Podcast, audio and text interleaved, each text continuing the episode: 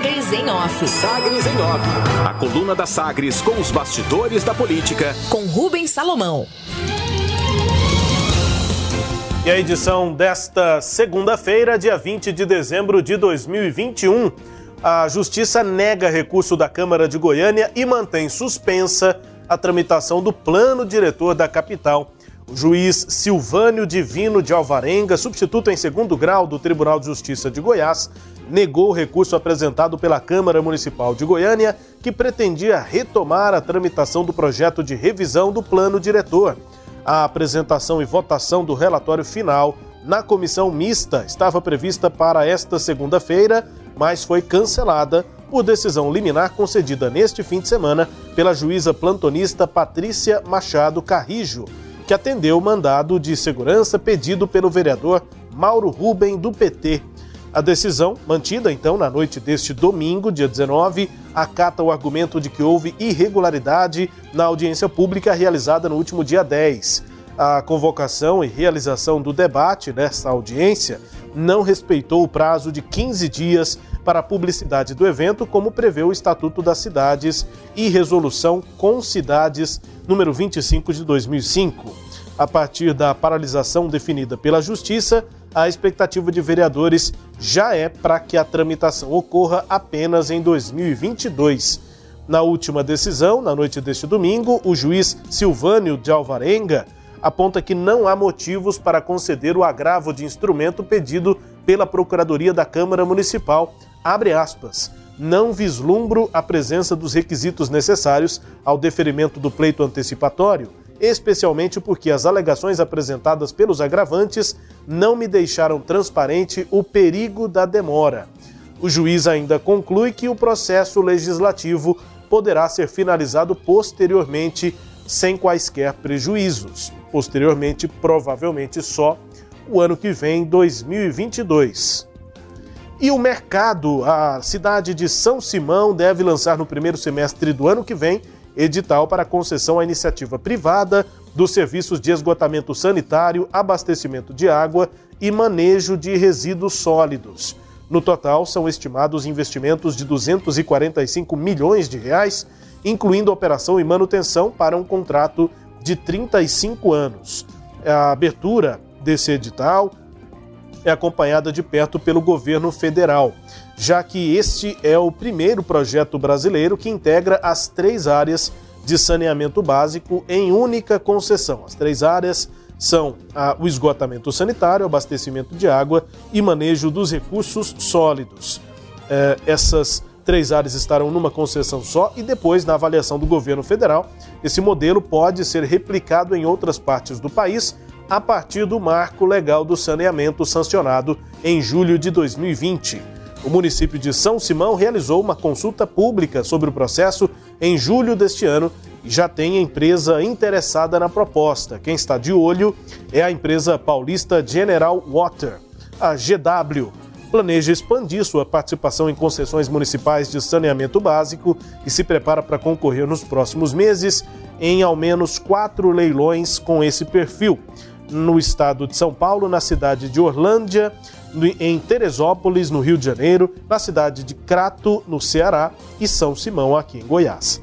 A meta aqui, São Simão projeta chegar a 100% de cobertura de água e esgoto na área urbana em até dois anos depois da concessão. A General Water, a GW, atua hoje principalmente no tratamento de efluentes de indústrias e centros comerciais. No ano passado, essa empresa paulista faturou 51 milhões de reais com lucro líquido de 7 milhões. Ação de graças nesse fim de semana. O ministro da Justiça, perdão, o ex-ministro, ex-advogado-geral da União, né? Agora ministro do Supremo Tribunal Federal, do STF, André Mendonça, participou em Goiânia de um culto em ação de graças pela sua posse na corte. O evento, promovido pela Igreja Fonte da Vida, foi presidido pelo apóstolo César Augusto e teve a participação, a presença do governador Ronaldo Caiado e de autoridades religiosas e políticas. Caiado enfatizou que André Mendonça foi fundamental para que o Estado conseguisse aderir ao regime de recuperação fiscal RRF Segundo ele, Goiás se beneficiou do prestígio e da credibilidade moral quando ele, André Mendonça, era representante da Advocacia Geral da União, abre aspas. Naquela época, quando comecei a discussão do RRF, foi o parecer e a posição dele diante do Supremo Tribunal Federal que tanto me ajudaram para que nós renegociássemos a dívida. No Ministério da Justiça, ele sempre apoiou também as ações do Estado de Goiás. Teremos um homem da estatura daquilo que o Brasil todo espera. Fecha aspas, afirmou Caiado depois do culto de ação de graças, portanto, ao novo ministro do STF, STF André Mendonça. Os destaques de hoje da coluna Sagres em off com o processo do plano diretor paralisado, tramitação suspensa já por duas decisões aí, o recurso da Câmara foi negado nesse domingo também com a sua análise, Cileide Alves.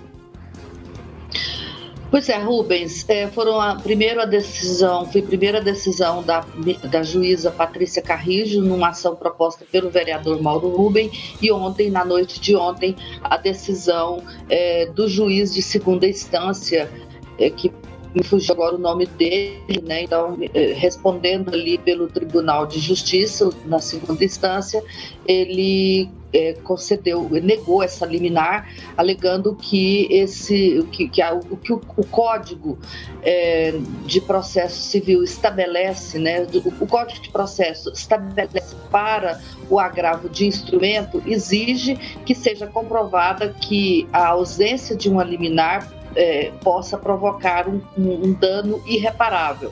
E ele não entendeu que é, a, a, a, mantida a suspensão né, do, da tramitação, isso, essa, essa suspensão provoque um dano irreparável. O que vai acontecer, é o que a gente sabe, né, Rubens, é que a Câmara, em vez de votar o projeto hoje, como estava previsto, vai ter que provar, é, é, é discutir e aprovar no ano que vem. Isso não provoca dano para ninguém. Aliás, ao contrário, é disso que se está se falando, que a, a prorrogação né, da discussão vai provocar é, uma vantagem para a população de conhecer né, a, a, lei, de saber exatamente o que, que está acontecendo. É, a decisão da juíza Patrícia Carrijo ocorreu exatamente porque a Câmara de Goiânia, como a gente já havia noticiado, ela realizou a audiência pública no dia 10 né, de, de novembro, de dezembro, um dia depois de, de ter divulgado o documento do grupo de trabalho, GT, da Prefeitura de Goiânia, analisando aquelas centenas, né, mais de, de 100 emendas que os vereadores apresentaram ao plano diretor no ano passado. Então, quando a, a, a audiência pública ocorreu, os membros da, da, das entidades que queriam participar daquele debate tinham acabado de tomar conhecimento dessas informações, portanto, sem condições de discutir é, o que havia sido proposto. Entre as mudanças propostas né, pelo grupo de trabalho está o tal de outorga onerosa para uso diária alteração diária, melhor dizendo. O que, que, é isso? Goiânia deixaria de ter área de expansão urbana e teria uma faixa de áreas aí que poderia rural que poderia se tornar é, urbana caso atingisse alguns critérios e, e o proprietário pagasse pela alteração do uso. Quantas são essas áreas, onde elas estão, por que, que elas foram escolhidas, o tamanho dessas áreas, tudo isso é desconhecido. E agora, com a decisão de ontem à noite, né, do juiz de segundo grau, a Câmara de Goiânia não pode, como estava previsto, fazer a, a, a reunião de votação do relatório da vereadora Sabrina Garcês. A vereadora Sabrina Garcês é a relatora do plano diretor e ela apresentaria na reunião da comissão mista hoje o seu relatório para o plano diretor para ser votado. A Câmara pretendia aprovar é, o plano antes do Natal. Com essa decisão, com a suspensão, tudo isso deve ficar para o ano que vem, porque não há mais tempo, né, a, contar os 15 dias que a juíza determinou que se dê de prazo para que seja conhecido é, o, o, relatório do GT, é, não dá mais tempo de fazer nesse ano.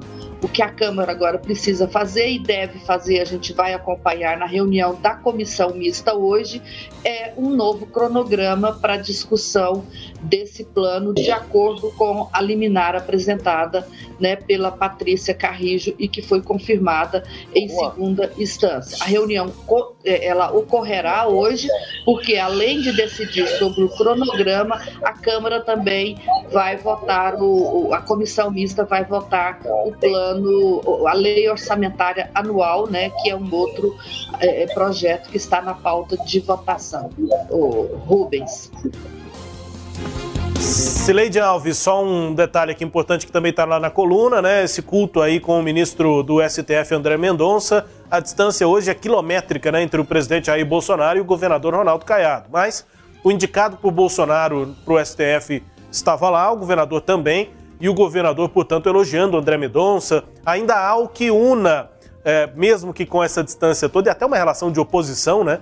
É, depois da semana passada, aquela live do presidente, ficou uma relação meio de oposição entre Caiado e, e Bolsonaro. Mas ainda há aquilo que una os dois, mesmo que a distância seja de Caiado e Bolsonaro. Uma dessas coisas seria o ministro do STF, André Mendonça, Sileide.